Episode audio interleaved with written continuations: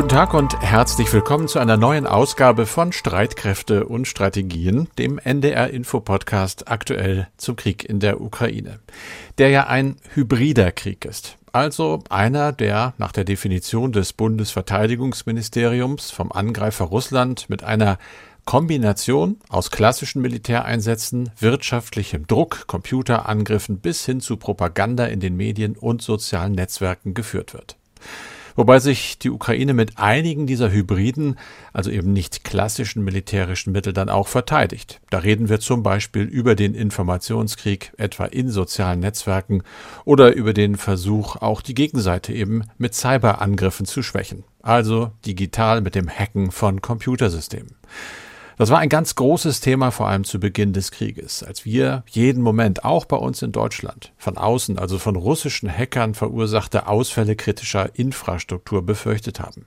Fachleute wie der Brite Kieran Martin, das ist der ehemalige Chef des Zentrums für Cybersicherheit beim britischen Nachrichtendienst GCHQ, also einer, der es wissen muss, die warnten früh vor der Gefahr. For the first time in human history, it's possible to inflict large scale harm on another country from a different country without anybody ever setting foot on the territory of that country. Zum ersten Mal, sagt er, in der Geschichte der Menschheit ist es möglich, in einem anderen Land umfangreiches Leid und große Schäden zu verursachen, ohne selbst dieses Land auch nur zu betreten. Möglich eben schon, aber es ist nur im geringen Umfang eigentlich passiert. Nicht so doll, wie wir das befürchtet hatten. Und dazu hat unser Hörer Markus Fischer uns eine Mail geschrieben. Der fragt unter anderem, was gibt es denn Neues an der Cyberfront? Bewirkt das, was Anonymous, Schrägstrich, was Cyberpartisanen machen, überhaupt irgendetwas? Wir reden in diesem Podcast über diese rätselhafte Hackergruppe Anonymous mit einem Kollegen, der gemeinsam mit weiteren Journalisten das Thema recherchiert hat und darüber im Podcast Legion berichtet. In diesem Podcast geht es diesmal dann dazu um den Versuch der Bundesregierung, die erschreckend leeren Munitionsdepots der Bundeswehr wieder aufzufüllen und natürlich um die aktuelle Lage im Süden und im Osten der Ukraine. Darüber spreche ich diesmal mit Kai Küstner, unserem sicherheitspolitischen Experten aus dem ARD Hauptstadtstudio in Berlin. Mein Name ist Carsten Schmiester. Ich arbeite im Streitkräfte- und Strategieteam hier in Hamburg. Es ist Dienstag, der 29. November. Wir produzieren den Podcast wie immer um 16 Uhr und auch Kai, wie immer, der Blick auf die aktuelle Lage in der Ukraine. Wie sieht's da aus?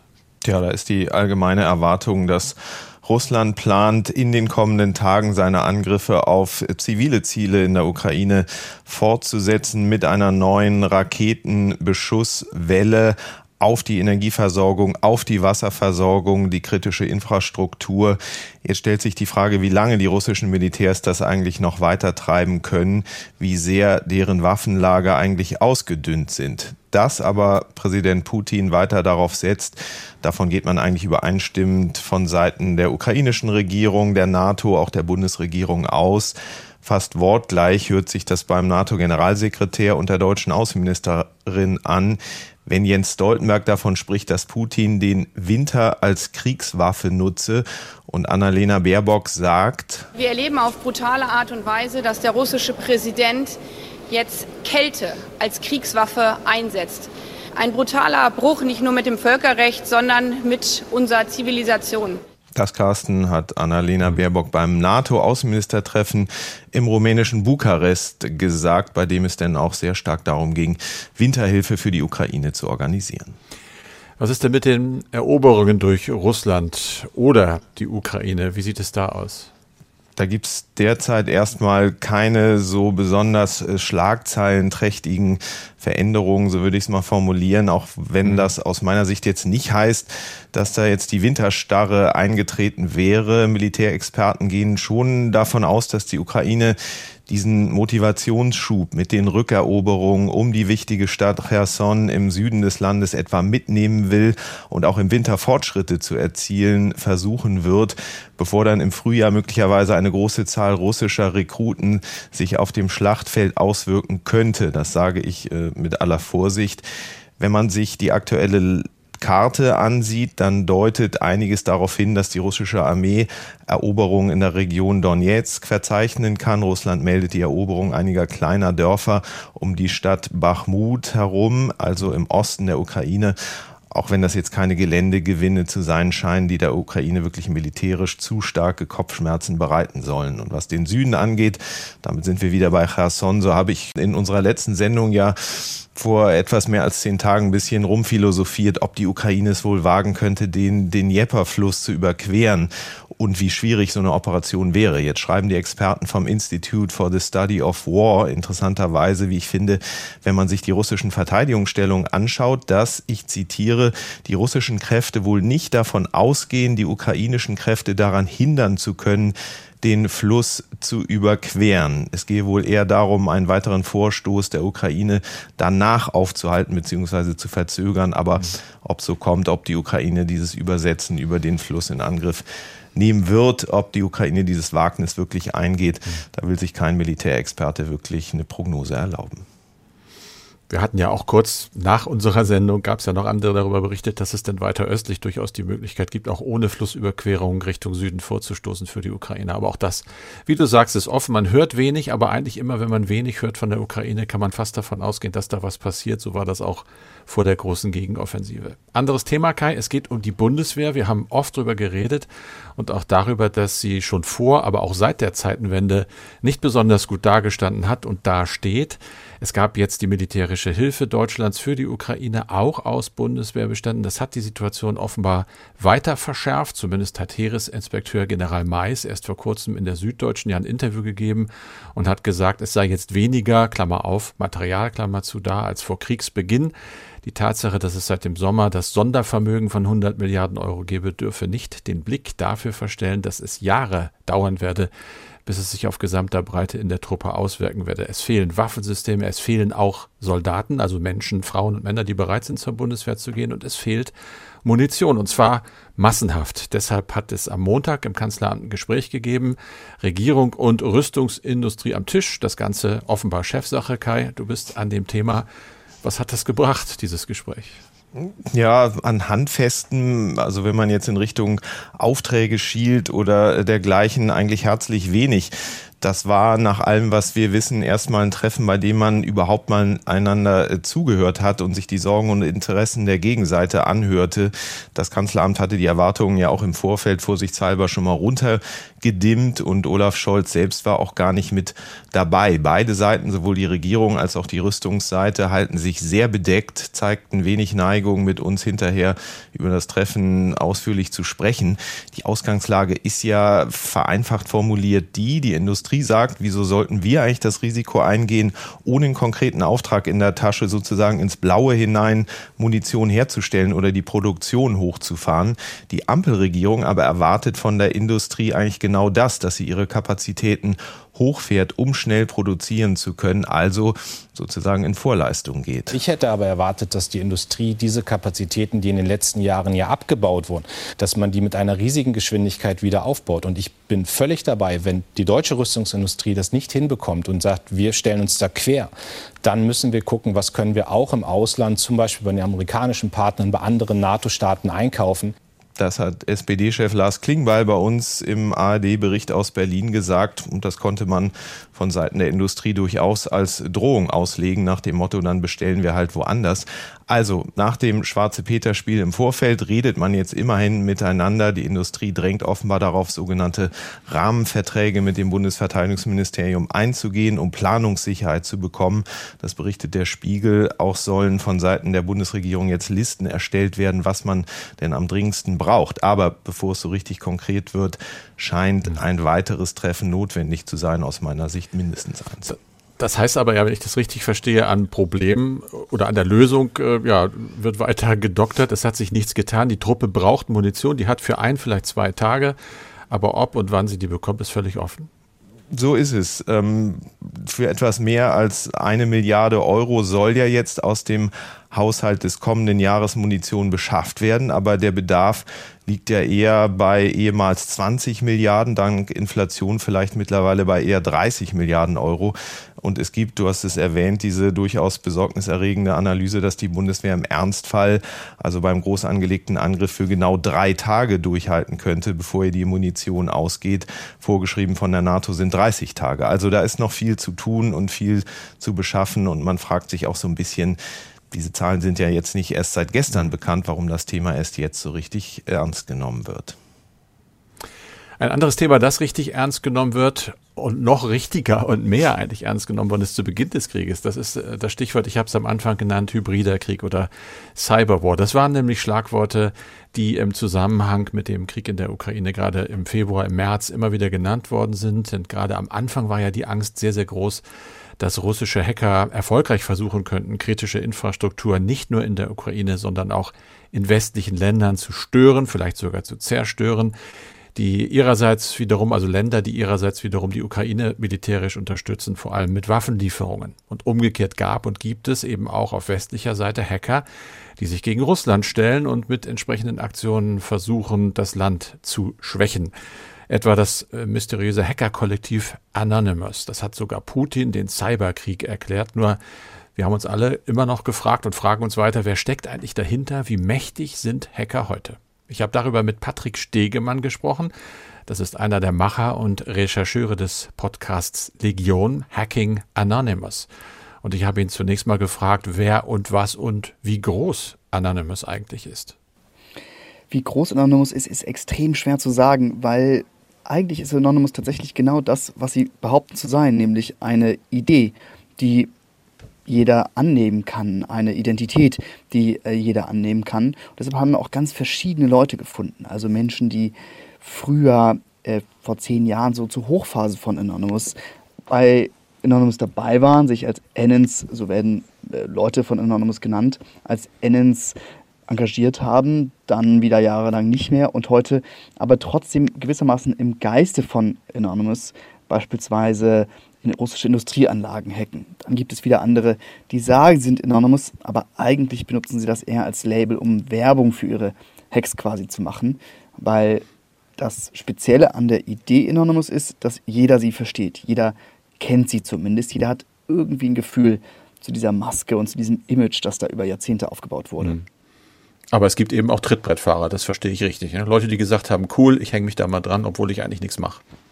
Das gibt es auf alle Fälle. Das ist aber vielleicht auch ein bisschen die Idee von Anonymous am Ende, dass jeder es eben sein kann und dass eben auch Trittbrettfahrer das äh, machen können. Mhm. Aber auch andersrum. Wir haben ähm, Akteure gefunden, die quasi quasi staatliche Akteure sind, die in diesen äh, Ukraine-Russland-Krieg eingreifen auf der ukrainischen Seite und die Hacks im Namen von Anonymous gemacht haben, aber eigentlich eben quasi staatliche Akteure sind. Das Ganze hat für mich auch so ein bisschen was Anarchisches, aber du sagst ja, das ist auch die Idee. Was ist denn nach, nach euren Recherchen so die Rolle, die Anonymous im Cyberwar spielt? Wird die überschätzt, unterschätzt, gar nicht zu greifen? Ich glaube, sie wird beides zugleich. Also sie wird sagen überschätzt und unterschätzt, auch wenn das ein bisschen widersprüchlich klingt, vielleicht erstmal. Mhm. Ähm, sie wird unterschätzt, weil wir vielleicht ein bisschen vergessen haben, wie mächtig diese Idee eigentlich äh, mal war äh, zumindest. Wenn wir mal so zurückdenken, vor so zehn Jahren, wie groß die Euphorie war, ähm, überall, auch hier in Deutschland, ähm, in großen Teilen des Westens, angesichts des arabischen Frühlings und der befreienden Kraft des Internets, der verbindenden Kraft des Internets. Und äh, dieses Gefühl, das haben wir ja fast schon vergessen, weil es so weit weg erscheint, weil wir ähm, mit Facebook als ähm, Fake News Schleuder uns beschäftigen, mit äh, Twitter, das von einem ja, äh, narzisstischen äh, Milliardär äh, zugrunde gerichtet wird. Und wir vergessen, mhm. vergessen so ein bisschen diese Euphorie der Jahre. Und Anonymous erzählt eigentlich diese Geschichte dieser Euphorie und sie haben ja tatsächlich auch äh, Menschen in Ägypten und Tunesien ganz hardcore on the ground geholfen, zum Beispiel Internetsperren äh, zu umgehen. Und das vergessen wir manchmal, deswegen unterschätzen wir sie manchmal. Und wir überschätzen sie, weil wenn Anonymous, so wie jetzt passiert, beispielsweise äh, Russland oder Putin den Cyberkrieg erklärt, dann berichten alle Medien, auch der NDR, auch die Tagesschau und sagen, Klar. oh, Anonymous hat den Cyberkrieg erklärt. Und keiner fragt sich, mh, hm, warte mal ganz kurz, wer ist eigentlich Anonymous? Wer hat denn dieses Video eigentlich erstellt?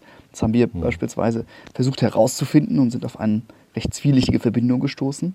Und keiner fragt sich auch so richtig, ja, was heißt denn eigentlich Cyberwar? Also ist das, verändern die wirklich etwas im Kriegsgeschehen, weil das suggeriert der Begriff Cyberwar. Mhm. Naja, das geht um hybride Kriegsführung. Ich sage mal ein konkretes Beispiel. Ich erinnere mich noch dran, Anfang des Krieges.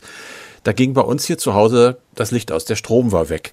Hinterher stellt sich raus, da ist Wasser in einer Außenleitung gekommen. Völlig banal. Aber mein erster Gedanke war natürlich, das war nachts, ach du je, jetzt sind wir gehackt worden, jetzt gibt's hier großräumige Stromausfälle. So eine Angst hatten wir, dass russische Hacker dazu in der Lage sind. Diese Sorge gibt's ja weiterhin, Angriff auf kritische Infrastruktur. Wie realistisch findet ihr so ein Szenario? Das ist total realistisch, weil es das immer wieder gab. Es gab es auch in den USA, gab es Stromausfälle, ähm, die mutmaßlich von russischen Hackern verursacht wurden. Und dieser Gedanke, den du gerade geschildert hast, der ist ja schon Teil der Kriegsführung eigentlich, könnte man mhm. sagen, nämlich diese Angst, dieses Unwohlsein. Ähm, und es gab es beispielsweise in der Ukraine 2016 ähm, einen relativ großen Stromausfall, auch im Winter in einer Wojewodschaft und dort ist für 230.000 Menschen der Strom ausgefallen aufgrund eines russischen Hacks. Es gab ja auch zu Beginn des Krieges tatsächlich einen ganz realen ähm, Schaden hier in Deutschland und in anderen Teilen Europas. Und wie man mittlerweile ziemlich gut rekonstruieren kann, lag das an einem russischen Hack, nämlich das war die einzig wirklich mächtige digitale Attacke im Vorfeld des Krieges. Es gab ein paar mehr noch. Ähm, und zwar das russische der russische Geheimdienst offensichtlich eine Hackergruppe beauftragt und die haben ähm, das CARSAT-Satellitensystem gehackt, das ist das europäische Satellitensystem. Und über dieses Satellitensystem mhm. funktioniert die Militärkommunikation der Ukrainer. Und das ist ein Kanal. Und die wollten sie lahmlegen. Und gewissermaßen als Kollateralschaden ist aber beispielsweise die Steuerung von Windanlagen in Deutschland ausgefallen, weil die auch mit diesem CASAT-Satellitensystem ja. agiert haben. Und auch das Internet. Wir haben zum Beispiel eine, eine Frau im Hochschwarzwald getroffen, die hatte 70 Tage lang kein Internet. Und die hatte einen kleinen Sohn, der online beschult wurde und so weiter. Katastrophe. Zugleich muss man natürlich sagen, militärisch hat es nicht so furchtbar viel verändert. Die Ukraine ist sehr schnell auf andere Satellitensysteme umgeschwenkt, hat vielleicht alte äh, Funktechnik benutzt.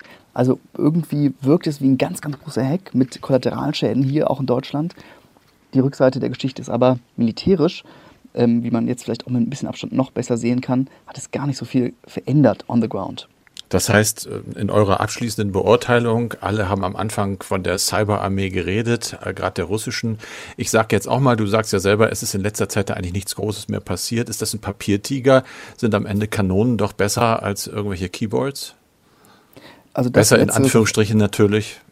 Auf alle, also sozusagen, wenn es um Strategie geht, auf alle Fälle. Mhm. Also ne, man kann eine Kommunikation äh, oder ein Stromnetz hacken, so wie das in der Ukraine passiert ist ist vielleicht ein ganz gutes Beispiel, um darauf nochmal zurückzukommen. Ähm, dieser Hack eines Elektrizitätswerks hat wahnsinnig viele Ressourcen gekostet, hat sehr lange gedauert. Sehr viele hochbegabte russische Hacker mussten sagen, in dieses System eindringen, mussten verstehen, wie es funktioniert, mussten irgendwann die Kontrolle übernehmen.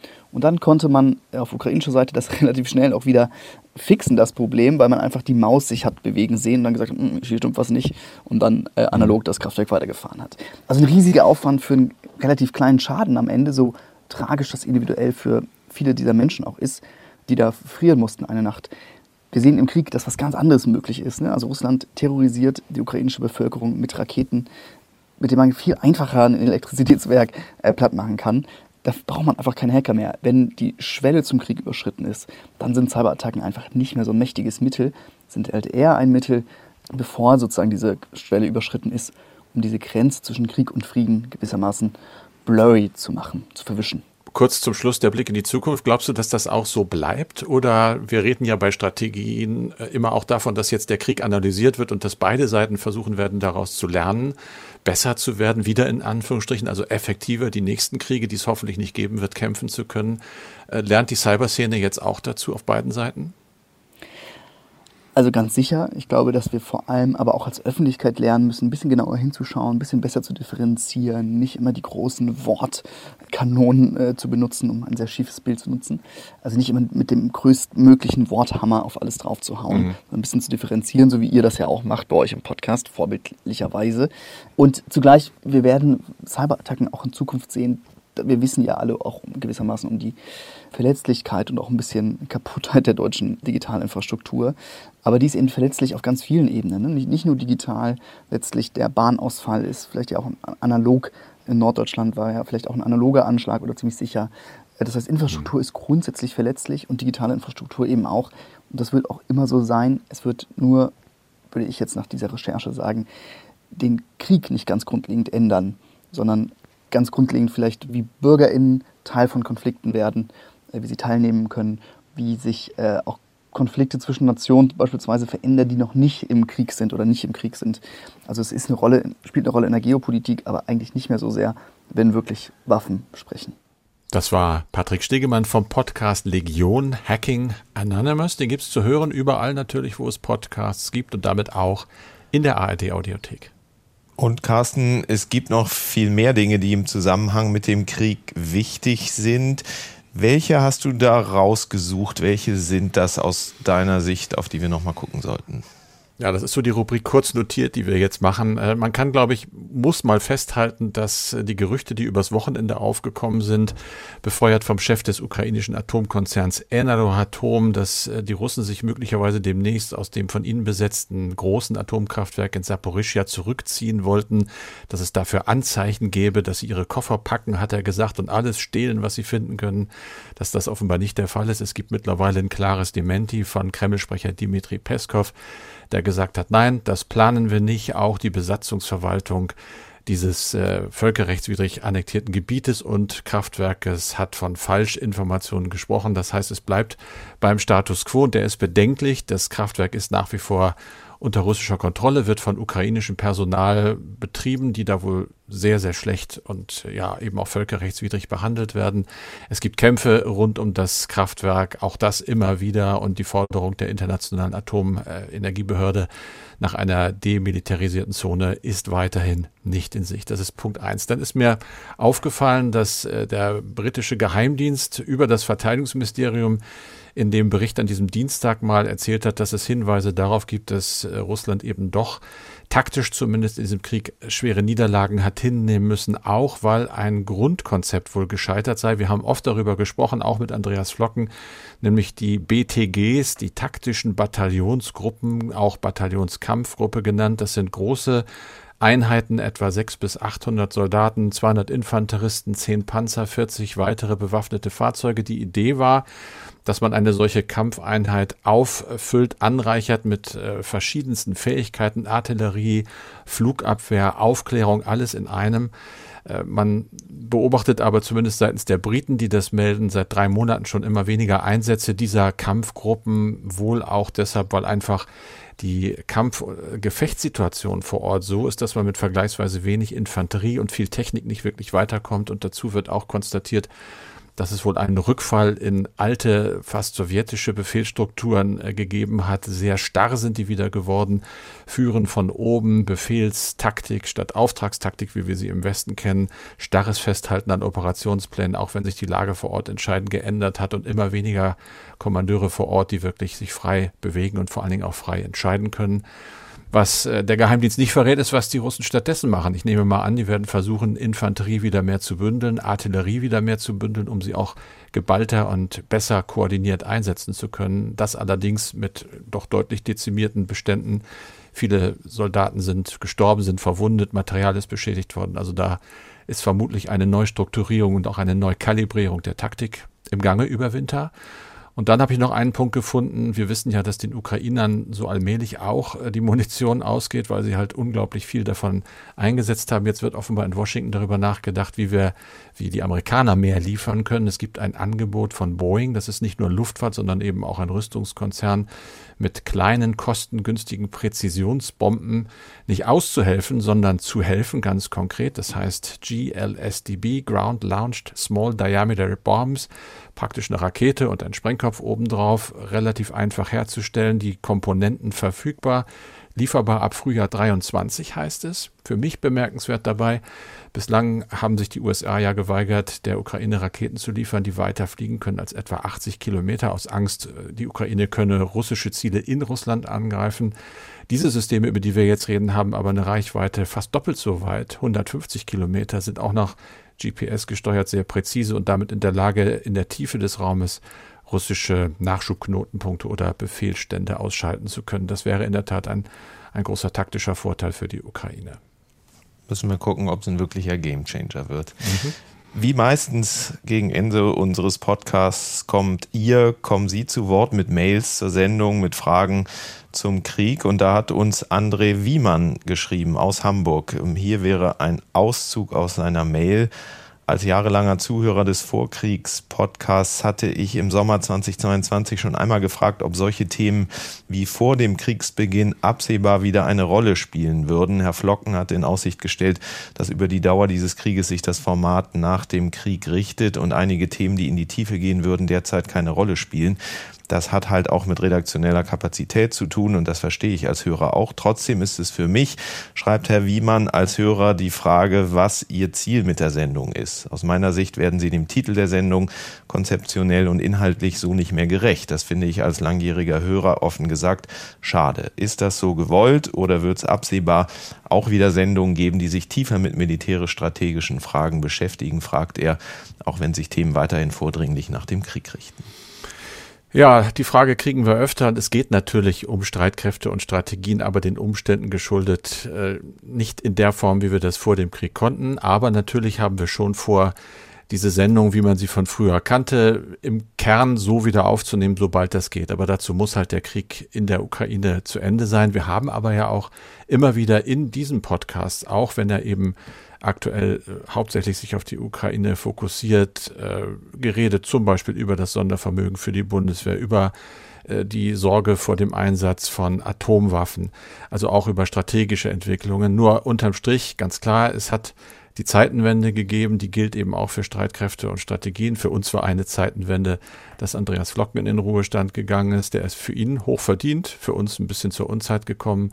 Das Publikum ist deutlich größer geworden. Viele auch junge Leute sind dabei, die sich vor dem Krieg gar nicht mit Sicherheitspolitik beschäftigt haben, die also weniger Vorwissen haben.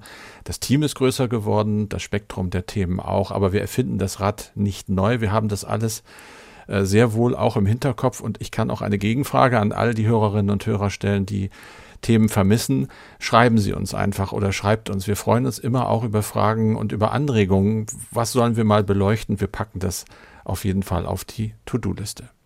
Und zum Schluss noch eine in eigener Sache. Andreas Flocken, gerade angesprochen, ist im Ruhestand, aber offenbar immer weiter dabei und hört uns zu. Und er hat natürlich ganz lange diese Sendung betreut. Er hat uns eine traurige Mail geschrieben, die ich äh, vorlese. Hallo, schreibt er kurz vor seinem 91. Geburtstag, ist der langjährige Streitkräfte- und Strategienautor Hermann Hagener verstorben. Er hat für die NDR-Reihe viele Beiträge ver verfasst. Zum Abschied von Karl-Heinz Harenberg, das war der Vorgänger von Andreas Flocken, hatte er zusammen mit Reinhard Mutz das Buch Streitkräfte und Strategien Sicherheitspolitik kontrovers diskutiert herausgegeben. Das Werk enthält die bis dahin wichtigsten Beiträge der Reihe. Wir trauern natürlich alle mit der Familie und den Hinterbliebenen und sind aber auch dankbar für die vielen tollen Beiträge, die Herr Hagener in der Vergangenheit geleistet hat. Und damit sind wir schon am Ende wieder mit diesem Podcast. Mails, wie angesprochen, gerne auch eben Fragen und Interessen nach Themen, die wir nach Ihrer Meinung ein bisschen vernachlässigt haben. Einfach mailen oder als Sprachnachricht an uns. Die Adresse ist streitkräfte.ndr.de, Streitkräfte mit AE.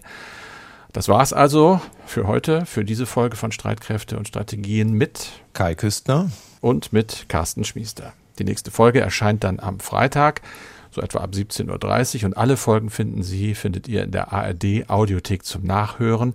Und da möchte ich noch einen Podcast empfehlen. Ich hätte fast gesagt wärmstens empfehlen, das wäre in diesem Zusammenhang etwas unklug. Es geht nämlich um Mission Klima, Lösungen für die Krise. Hallo, ich bin Arne Schulz. Im Verkehr wird ungefähr 20 Prozent des deutschen Treibhausgases ausgestoßen. Ein Großteil durch Autos. Und unsere bisherigen Versuche, das zu ändern, die reichen noch lange nicht aus. Besonders schwierig ist es ja auf dem Land, wo das Auto zum Alltag gehört. Aber auch hier lässt sich viel ändern.